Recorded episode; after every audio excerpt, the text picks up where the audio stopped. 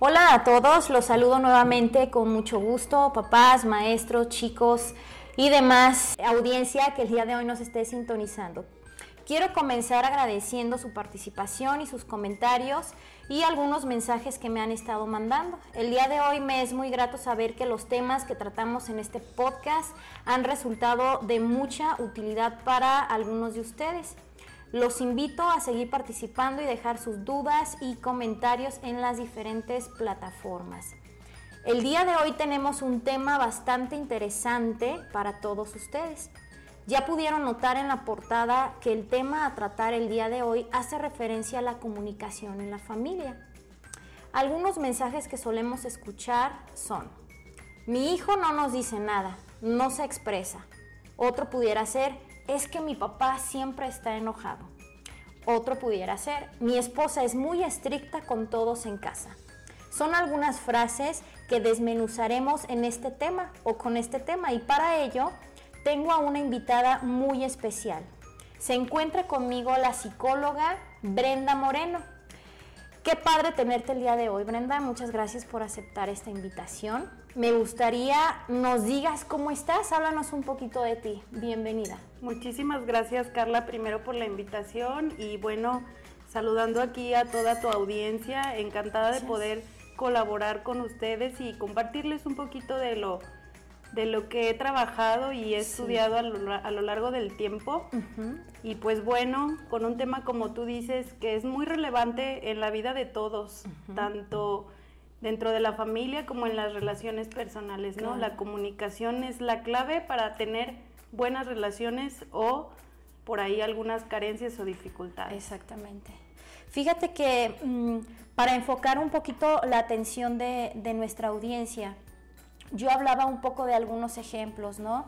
Y me gustaría ir, desmenuzando el tema con, esta frase que también me encuentro que dice, nos comunicamos incluso cuando no queremos hacerlo, Brenda. ¿Será que cuando yo estoy callado, como decía el ejemplo, la frase anterior, ¿estaré comunicando o no estoy comunicando? ¿Tú qué opinas? Por supuesto, por supuesto que sí, hay dos tipos de comunicación, ¿no? La verbal, esa que escuchamos, que nos dice el otro y que expresamos de manera eh, notoria y también está la comunicación no verbal, esa que, que, habla a través del cuerpo. A veces no necesitamos decir que estamos molestos, pero con nuestros gestos o nuestras acciones, pues damos a saber a la gente que algo hay ahí. Entonces, en efecto, la comunicación puede ser de varios tipos.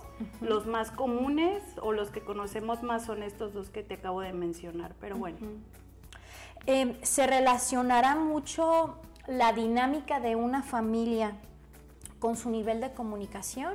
Eh, es decir, porque podemos encontrar o ahorita nos podrán escuchar eh, algunos chicos o papás en donde mm, reina ¿no? el estilo de comunicación a gritos quizás o a base de regaños. Depende mucho entonces la dinámica, esta es la pregunta, la dinámica familiar del tipo de comunicación que tenemos. ¿Cuál es tu opinión? Por supuesto que sí, la comunicación es un medio a través del cual una persona establece contacto con otra y le transmite información. Y entonces, en la medida en que la comunicación sea más asertiva, pues la dinámica familiar es mucho más sana, ¿no? y, y, en este sentido, pues quizás surge la duda, ¿no? ¿Qué es la comunicación?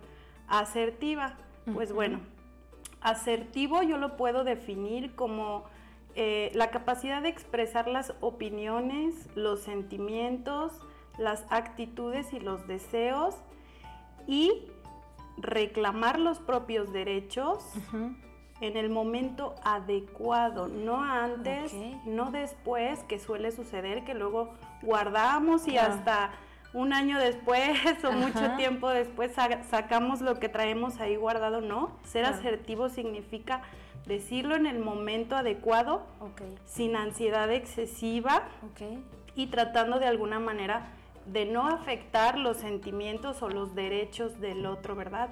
Es un tema súper importante este de la comunicación asertiva porque eh, no nos detenemos en muchas ocasiones a decir lo que...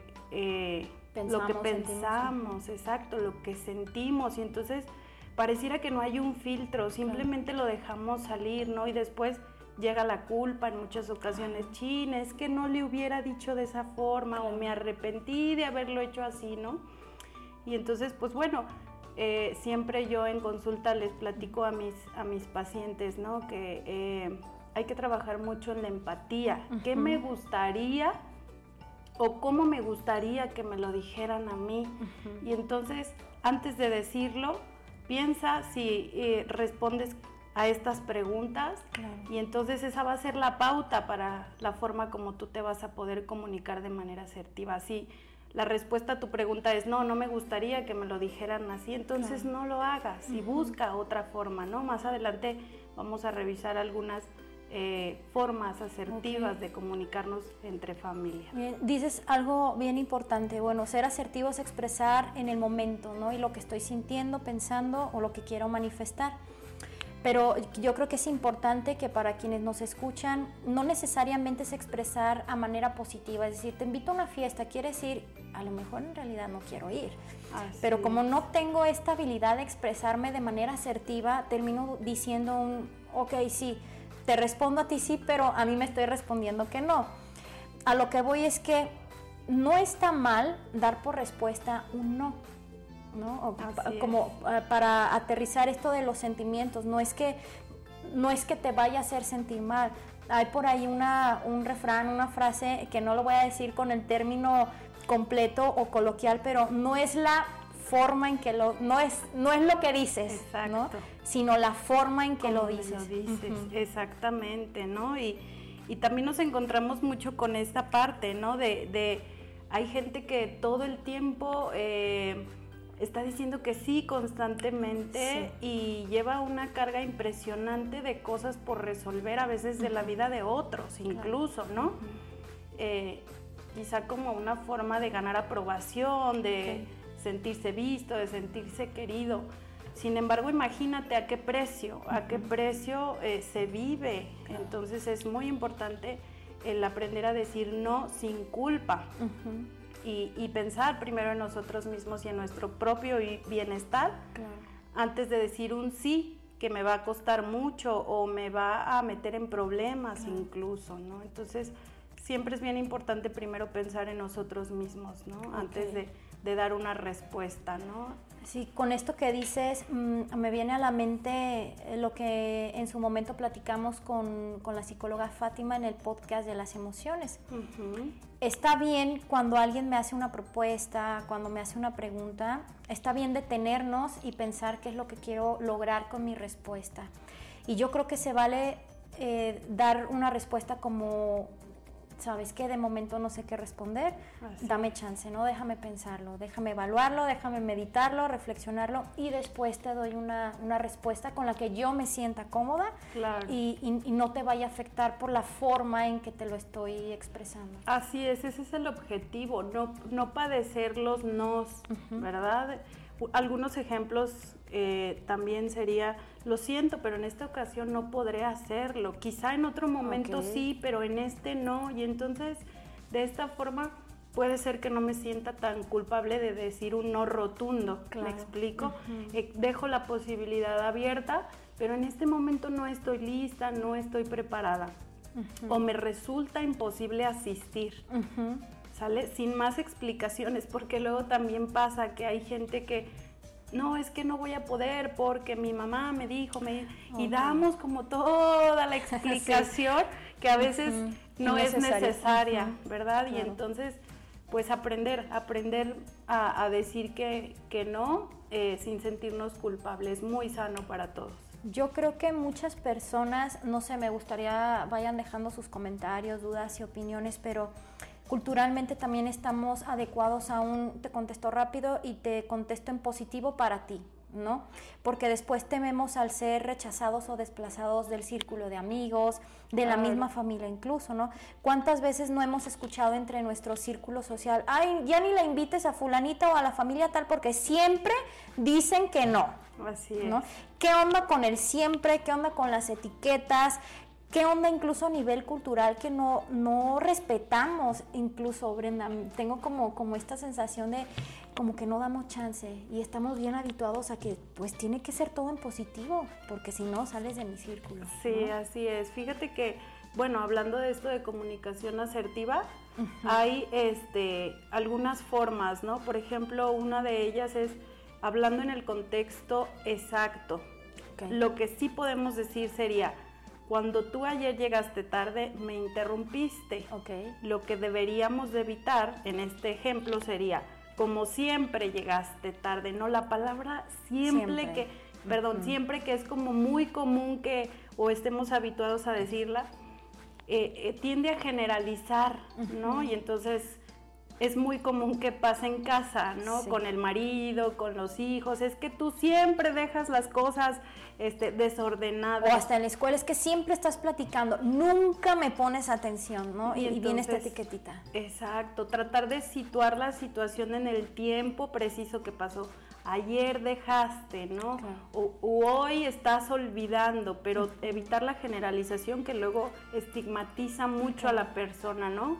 Como si siempre eres el olvidadizo, como que no hay posibilidad de un cambio, ¿no? y entonces si lo situamos en el, en el contexto exacto, pues cambia. Y incluso pudiera ser como a nivel eh, pues sí, psicológico, Brenda, no hay, no hay otra forma quizás de explicarlo y sí, sí, bueno, pues ahorita lo, lo, debatimos, ¿no? El hecho de que a un hijo se le, se le mm, ponga esta etiqueta, ¿no? O, esta característica de siempre estás distraído, siempre se te olvida la libreta, ¿no? El siempre, siempre aunque haya sido un error por una sola ocasión o, o, que verdaderamente ese día el chico estaba distraído, se sentía mal, en automático me lo empiezo a creer. Y es como, ok, mamá, papá ya me ven como el, burro porque siempre repruebas, ¿no? Porque siempre se te olvida. Y neta caigo en esta etiqueta. Sí, claro. ¿Cómo de ahí, no? Tienes, tienes que cumplir con ese papel en el que te están situando y entonces empiezas a hacer las cosas para cumplir y darles gusto, vamos a decirlo así, a la etiqueta que te han puesto, ¿no? Lo mismo pasa con el nunca, es que tú nunca me escuchas, es que tú nunca me dices y entonces yo digo, híjole, esas dos palabras, el siempre y el nunca, tienen mucho peso en la comunicación, ¿no? Y la entorpecen, cierran el canal para que la comunicación, la confianza, la empatía fluya en la familia y, y con todas las personas con las que tenemos algún tipo de relación e interactuamos, pues habría que evitarlas, ¿no? Otro que, quiero platicarte también que es importante que lo, llevemos a cabo es el, sentimiento propio, es decir, que nos apoderemos de lo que sentimos. También llega luego mucho a la consulta el... Eh, la parte de señalar al otro, tú estropeaste esto, o tú hiciste, o tú me hiciste sentir, ¿no? Cuando en realidad el que sintió, el que lo experimentó fui yo, entonces habría que evitar el tú y, apoderarse del sentimiento cambiándolo por un yo me sentí de tal o cual manera, ¿no? En lugar de tú me hiciste, ¿no? Como responsabilizando al otro. Exactamente. y entonces me apropio de mi, de mi sentir, de mi actuar, y bueno, pues eso me hace eh, tomar la responsabilidad, ¿no? Y, y genera, abre el campo de, comunicación. Y que yo creo que aunque em, existan pues acciones no poco favorables o poco esperadas para el resto de la familia, digo, somos humanos, nos podemos equivocar y en algún momento tomaré una decisión que impacte no tan de manera positiva a los demás, pero se vale equivocarnos. yo creo que aquí el punto está en, ok, sé que no te agradó la forma en que te respondí el día de ayer, pero quiero que sepas que yo estaba bajo estas circunstancias, ¿no? Pues, abrir el, espacio de comunicación. Y entonces la mamá o el hijo dirá, bueno, pues sí, papá, la verdad es que ayer que me gritaste, me sentí muy mal, sí, me subí enojado a la recámara, sí, di el, portazo, pero neta estaba muy enojado. Claro, esta parte es bien importante, Carla, eh, el reconocernos a nosotros mismos como humanos, ¿no? que, podemos cometer errores. A veces esperamos a la mamá perfecta, al papá perfecto, al hijo perfecto, ¿no? Y entonces, en ese sentido, esperamos que, bueno, pues él es el adulto, él, no se puede equivocar y en realidad, pues no.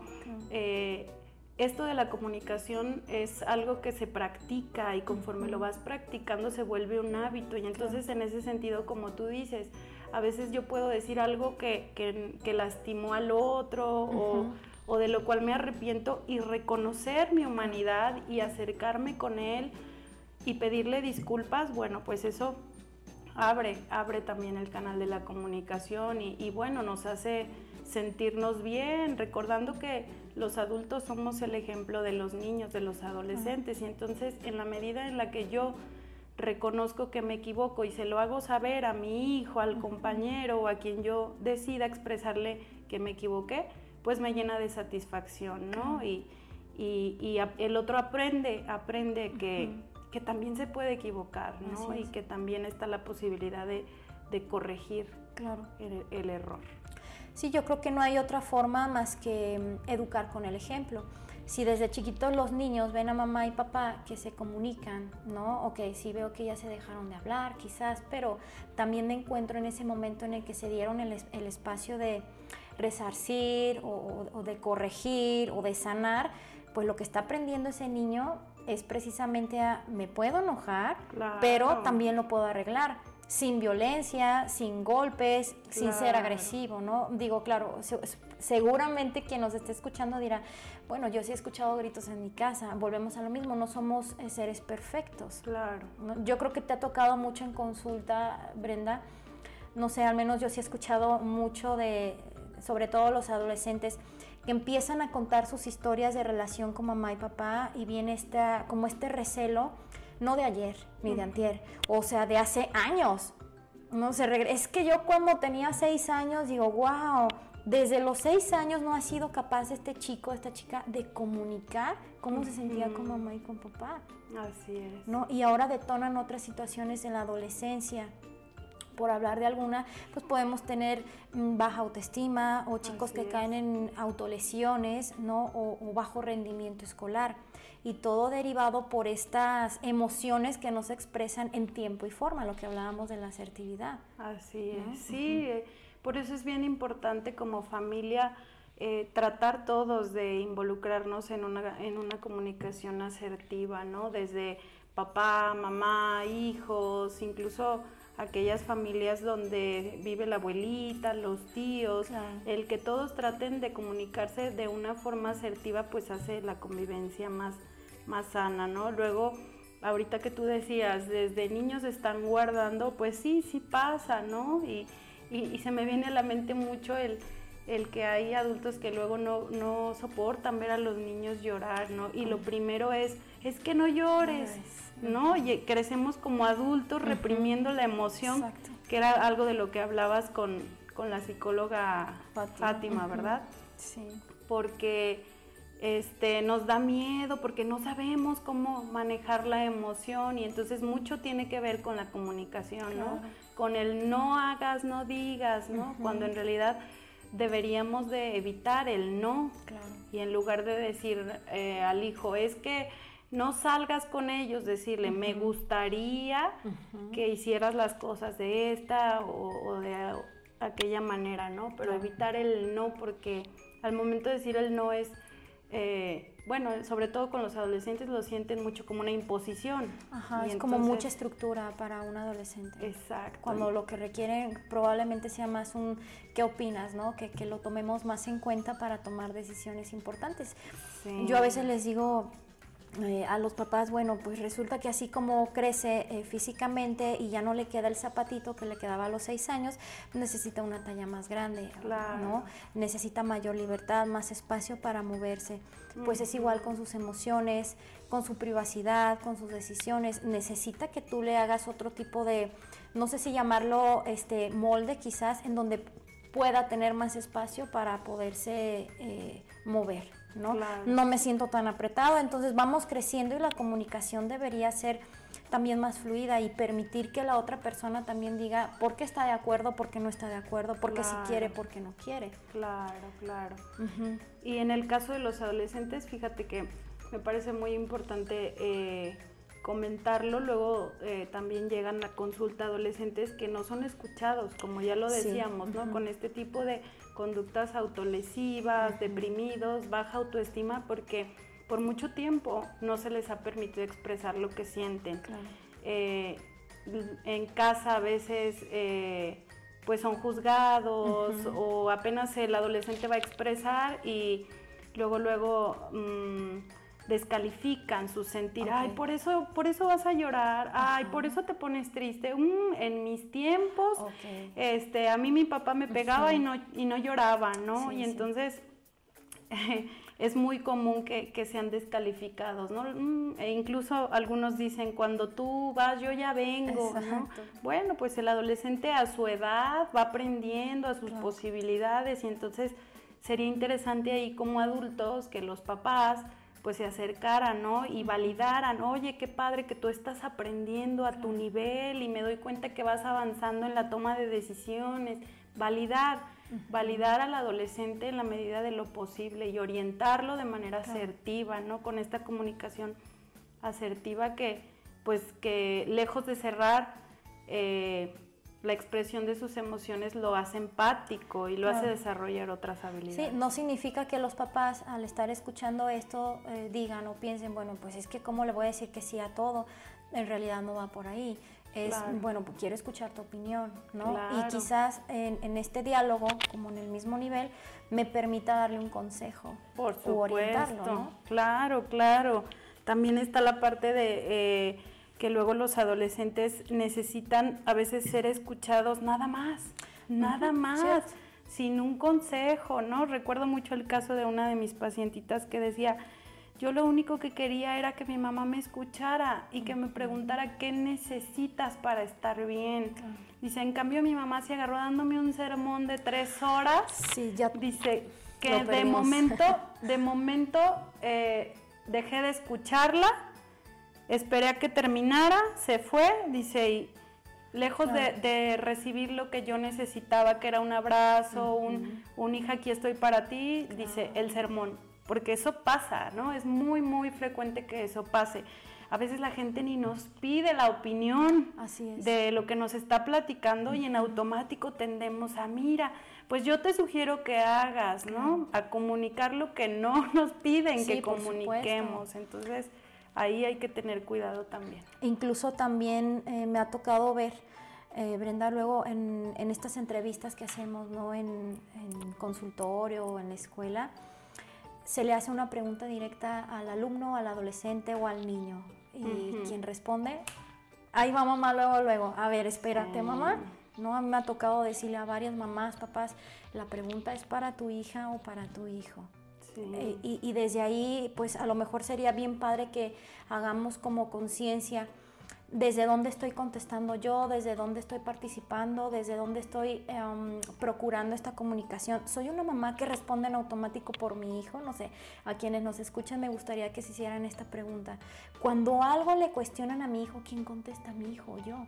Desde ahí es como un ejercicio súper básico. Híjole, a lo mejor es cierto, no me había dado cuenta y, oye, ¿cuántos años tienes, eh, fulanito? Tiene 14 ok, deja que responda tu hijo. Claro. Porque al rato va a ser un adulto que probablemente tenga dificultades para, comunicarse verbalmente, ¿no? Viene la pena, viene la inseguridad, la incertidumbre, y el día que no esté mamá o papá, bueno. Sí, sí, y trabajar en, esa parte, ¿no? De que sea tu hijo el que conteste.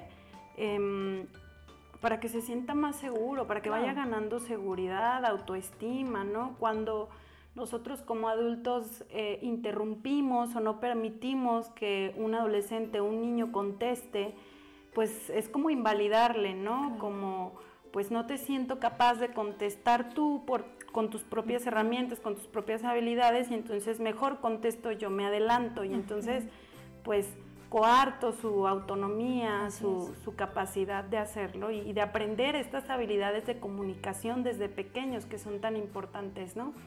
Muchas familias, muchas parejas tienen dificultades en la comunicación y es porque, bueno, pues desde niños no, quizá no se les dio la oportunidad de, de aprender a hacerlo de manera asertiva, ¿no? Y entonces, pues sí, así es la cosa, Carla. Sí, ¿qué, ¿qué, otros tips, qué otras ideas pudiéramos proponer, Brenda, ahorita para que los papás, eh, digo, evidentemente esto será ya chamba de ellos o de cada uno de los que nos estén escuchando, hacer, hacer como conciencia, ¿no? Como, como esta parte de ejercicio, ¿qué más podríamos proponerles? Eh, sobre todo a los adultos, porque sabemos que son los que guían un hogar, ¿no? Así es, pues mira, un, aspecto muy importante es reforzar las conductas eh, que nos gustan o que esperamos en los hijos, ¿no? Por ejemplo, lo que sí podemos decirles es, me alegra que entiendas lo que te estoy pidiendo, me alegra este, que te pedí esto y lo hiciste rápido y evitar el te lo repetí diez veces y no lo has hecho, ¿no? Te lo digo y te lo digo y no entiendes, ¿te fijas? O sea, es como, como esta parte, volvemos a, lo mismo, ¿no? Esta parte de lo positivo, de, de, lo que a mí me hace sentir bien, pero al mismo tiempo refuerzo la conducta que espero de ti, ¿no? Y entonces, pues de esa manera los, los motivo. Otra, pues, la típica frase, ¿no? En el pedir está el dar. Okay incluso en el nivel de voz, Carla, ¿eh? Hay gente que es muy impositiva y necesita levantar la voz para poder eh, dar alguna orden. Y entonces hablando de los niños más pequeños, pues eso les genera temor. Hablando de adolescentes, pues tú sabes, ¿no? Que los adolescentes también se fijan mucho en cómo les pedimos las cosas para, para poder hacerlas. Y, y todos en general, todos somos este, seres humanos que nos gusta que nos traten bien, que nos digan las cosas de buena manera. Y si viene acompañado de, gracia y cortesía, ¿verdad? de las frases o palabras mágicas que conocemos desde niños, el por favor y gracias, bueno, seguramente va van a responder mucho mejor, luego se nos olvida. Se sí, Con, con, esto que dices, eh, también pues recuerdo, ¿no? Varios ejemplos, seguro también te ha tocado escuchar, bueno, pues es que cuando le hablo a mi mamá, a mi papá o a mi hermana, pues me dice, sí te estoy poniendo atención, pero está cocinando, ¿no? y, tienden a fijarse mucho los chavos precisamente en el lenguaje no verbal, claro. ¿no? O mi papá o la maestra mm, me hacen un este, elogio, me aplauden, me dicen que me quieren, pero pues es que torció la boca. ¿no? O, estaba como sentado como enojado, entonces, ¿a qué le creo? ¿A su lenguaje no verbal o a lo que expresó?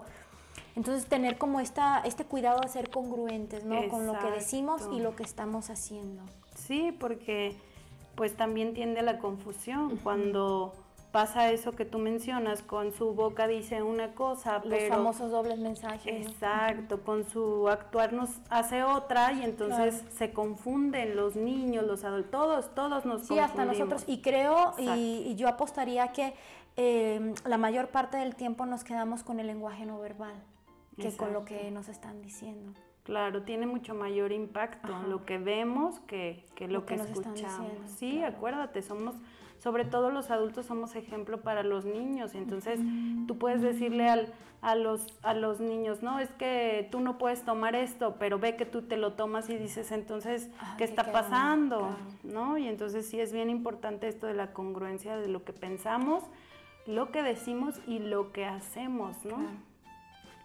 Pues es, bien importante, eh, papás, maestros, porque esto no nada más aplica para, eh, para el ámbito de casa o del hogar. Bueno, resulta que también nos comunicamos en la escuela. Bueno, más bien la pregunta sería, ¿cuándo no nos comunicamos? En realidad siempre nos estamos comunicando. Así es, Carla. Porque luego también hay dificultades en esta comunicación a nivel escolar. Es que la maestra, es que me respondió feo, es que el compañerito dijo, es que me volteó a ver feo y entonces empezamos a interpretar una serie de cosas. Yo creo que aquí es importante también, si tú sospechas, yo en algún momento leí, también les voy a postear la frase o el autor o el libro, eh, que el error humano por excelencia es suponer. Entonces, yo ya la estoy viendo, veo que está ahí como que con el pie temblando, la veo como que enchuecó la boca, como que levantó la ceja, ya supongo que viene pero enojada. Así es. porque no, no somos capaces, y ya lo decíamos también en un espacio anterior, en otro episodio, me acerco y adiós a mi supuesto, oye, te noto nervioso. Esa es la comunicación asertiva de la que hablamos, ¿no? En lugar de, yo suponer y y como les digo a mis pacientes, hacernos telarañas en la cabeza. Pero gacho, ¿no?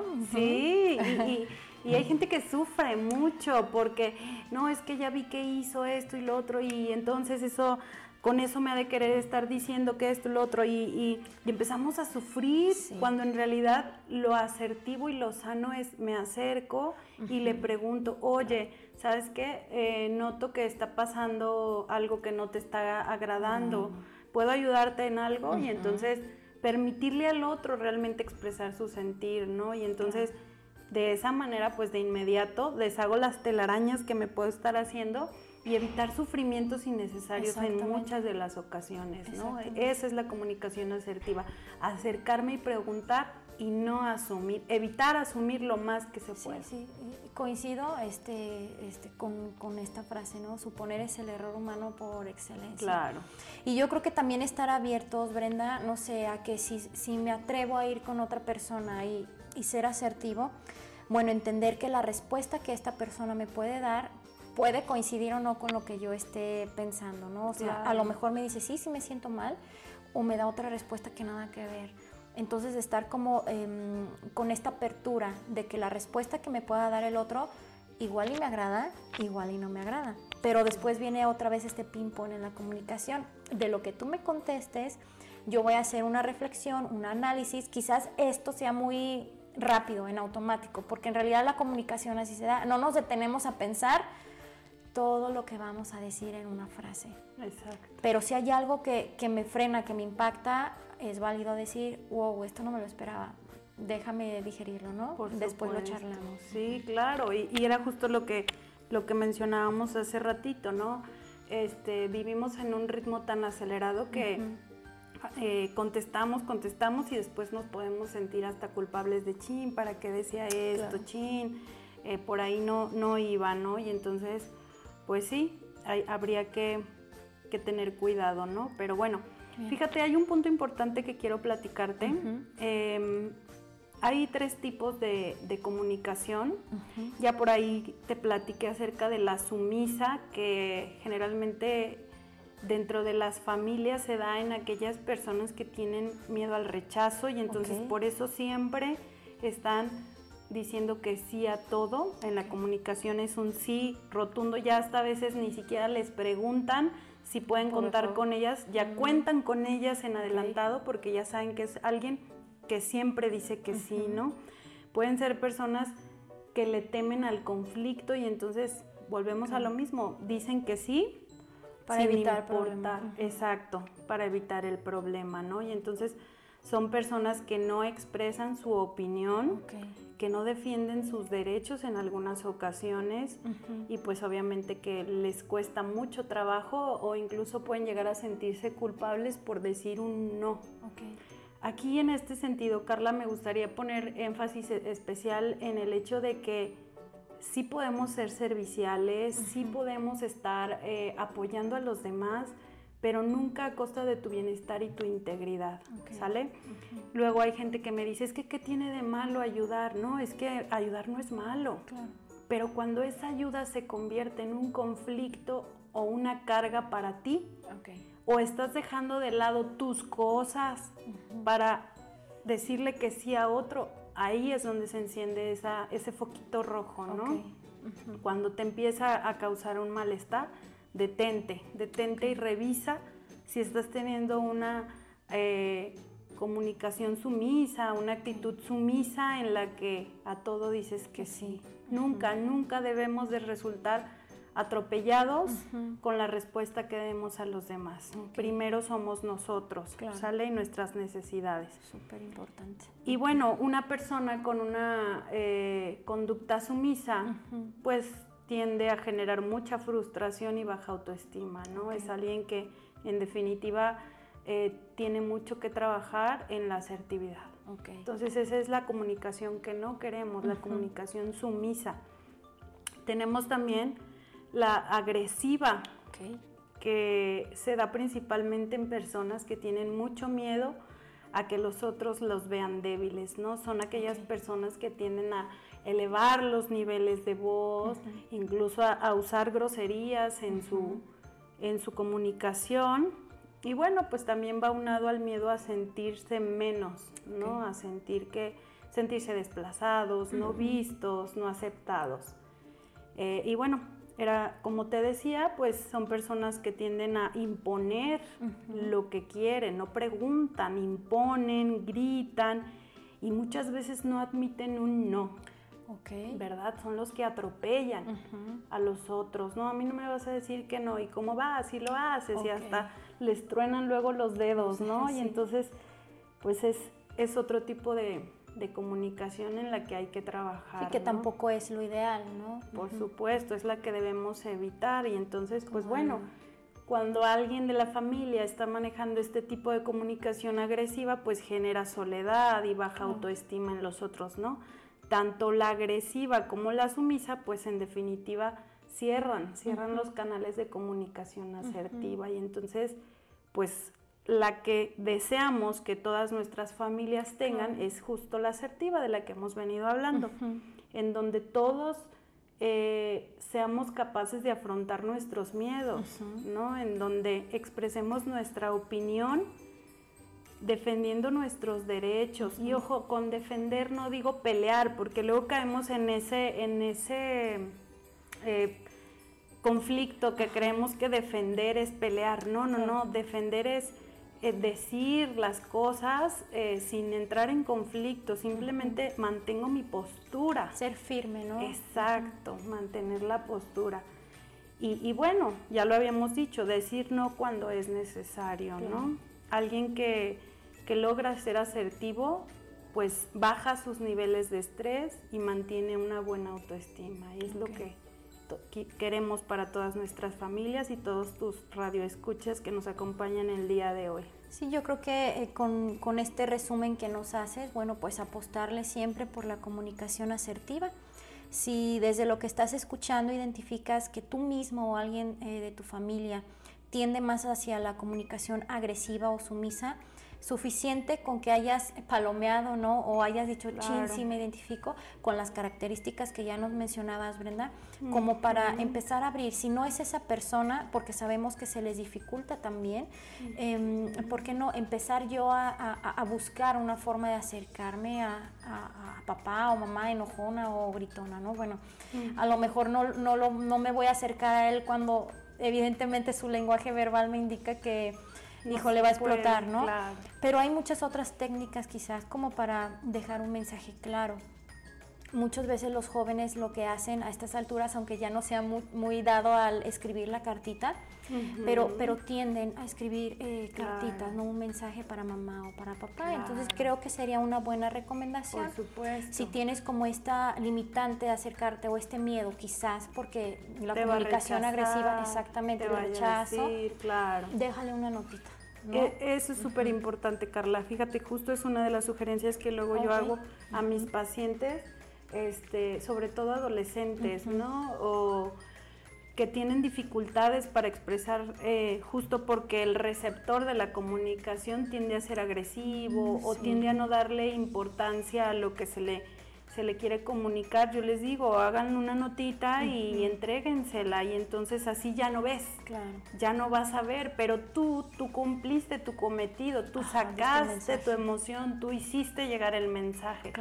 Ya lo que el otro quiera hacer con él, pues es su responsabilidad, ¿no? Y entonces como una parte de autoprotección para para mis muchachos que luego tienen estas dificultades funciona súper bien esto de las notas que o las cartas que tú mencionas. ¿no? Sí, súper bien. Bien, y bueno, pues para ir cerrando entonces, em, ¿qué otra recomendación? Algo más que podamos agregar, ¿no? Eh, para los papás, los profes, los chavos que están escuchando este tema el día de hoy, Brenda. Sí, pues sobre todo mi recomendación va enfocada a los papás, ¿no? Eh, a los papás de adolescentes, de niños.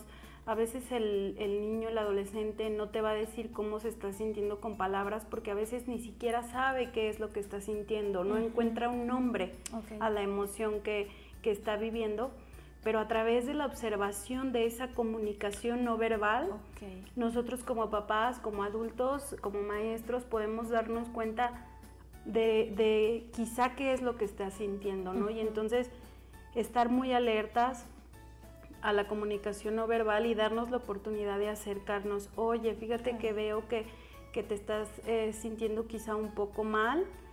Me gustaría escucharte y saber en qué puedo ayudarte, qué puedo hacer por ti para que te sientas mejor o para que estés bien, ¿no? Y con eso abrimos, abrimos el canal de comunicación y damos la pauta para que el niño, el adolescente, el adulto, se abra un poco hasta donde él quiera, hasta donde él pueda, sin invadir su privacidad. Y entonces habrá momentos en que quizá te diga, no, pues solo necesito un abrazo, mamá, estoy triste, pero solo dame un abrazo. Con eso, con eso le damos a, al otro lo que realmente está necesitando, ¿no? Y, evitar los sermones, que es lo que de inmediato cierra la comunicación. Exactamente.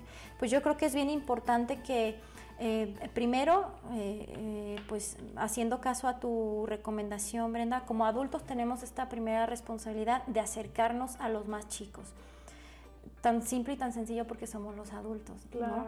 Entonces, si vemos que tiene una respuesta inmediata, uno, bueno, también aceptarlo si empieza a darnos una respuesta, tampoco hay que forzar. No queremos jalar el hilito y luego, luego terminarnos. A lo mejor el día de hoy platicamos tres minutos, cosa que no habíamos hecho antes, bueno, eso ya es un avance. y esto va a ir incrementando el nivel de confianza, ¿no?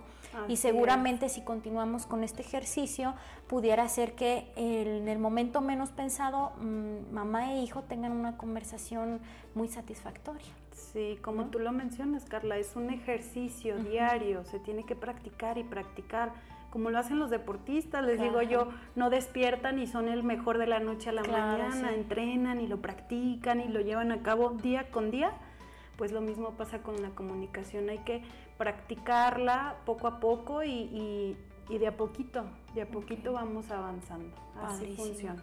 Bien, Brenda. Y bueno, pues para aquellas personas, familias, chicos, eh, porque también he recibido mensajes, ¿no? De que les interesa tener más información al respecto. Yo siempre les digo, acuérdate de acercarte a mamá o a papá. Por, eh, únicamente por un mensaje, pues no te puedo brindar la, atención profesional que se merece eh, el hecho de asistir a orientación psicológica. Y va a ser muy difícil que tú como menor de edad que solicitas atención psicológica se te brinde. Necesitamos la autorización de mamá y de papá. La recomendación es, bueno, pues si tú estás escuchando solito este podcast, anímate, puede ser una, una primera forma de, de, abrir el canal de comunicación. Muéstraselo o mándale el link a mamá y a papá para que lo escuchen. Entonces esto les va a dar a entender que probablemente tú les quieres expresar algo. Si quieres eh, la orientación profesional de la psicóloga Brenda, Brenda, eh, cómo te podemos contactar para aquellas personas que busquen la orientación eh, profesional. Gracias, Carla. Pues platicarles un poquito de mi formación. Bueno, yo eh, soy psicóloga de profesión y me he especializado en, psicoterapia gestal. Tengo por ahí una maestría. Y bueno, yo recibo en mi consulta privada adolescentes, niños, adultos y, pues trabajamos en, temas como este sobre la comunicación asertiva y cualquier otro eh, que se pueda presentar como necesidad, ¿no? Desde trabajo, depresión, ansiedad, todo, todo, todo lo, que, lo que se te ocurra ahí yo puedo recibirlos y acompañarlos con todo gusto. Perfecto. Pueden localizarme pues en mi celular, les digo yo mándenme un WhatsApp porque la verdad es que pues cuando estoy en consulta no, no contesto el teléfono y es más fácil que me manden un WhatsApp y después lo veo. Entonces pues bueno, mi teléfono para quien nos escucha y esté interesado en, visitarme es el 477 179 8950 y yo me ubico por zona norte, también es importante mencionarlo, mi consultorio está muy cerca del Hospital Médica Campestre en la calle Circunvalación. Muy bien. Y bueno, pues la forma de contactarme es mandándome un WhatsApp, y ya que agendamos cita les paso la dirección y les explico la dinámica, pero sí es, sería un gusto poder atender a todas aquellas personas que tienen cualquier tipo de necesidad. Sí, pues es la intención que a partir de estos temas eh, muchas familias, eh, muchos eh, maestros, jóvenes, pues decidan dar un siguiente paso si es que verdaderamente tienen esta necesidad y ser orientados y atendidos por un profesional. Pues Brenda, con esto cerramos el podcast del día de hoy. Agradecemos nuevamente tu presencia, tu participación. Fue muy agradable esta charla. Esperemos tenga un impacto muy positivo en, en nuestra audiencia. Muchas gracias por asistir.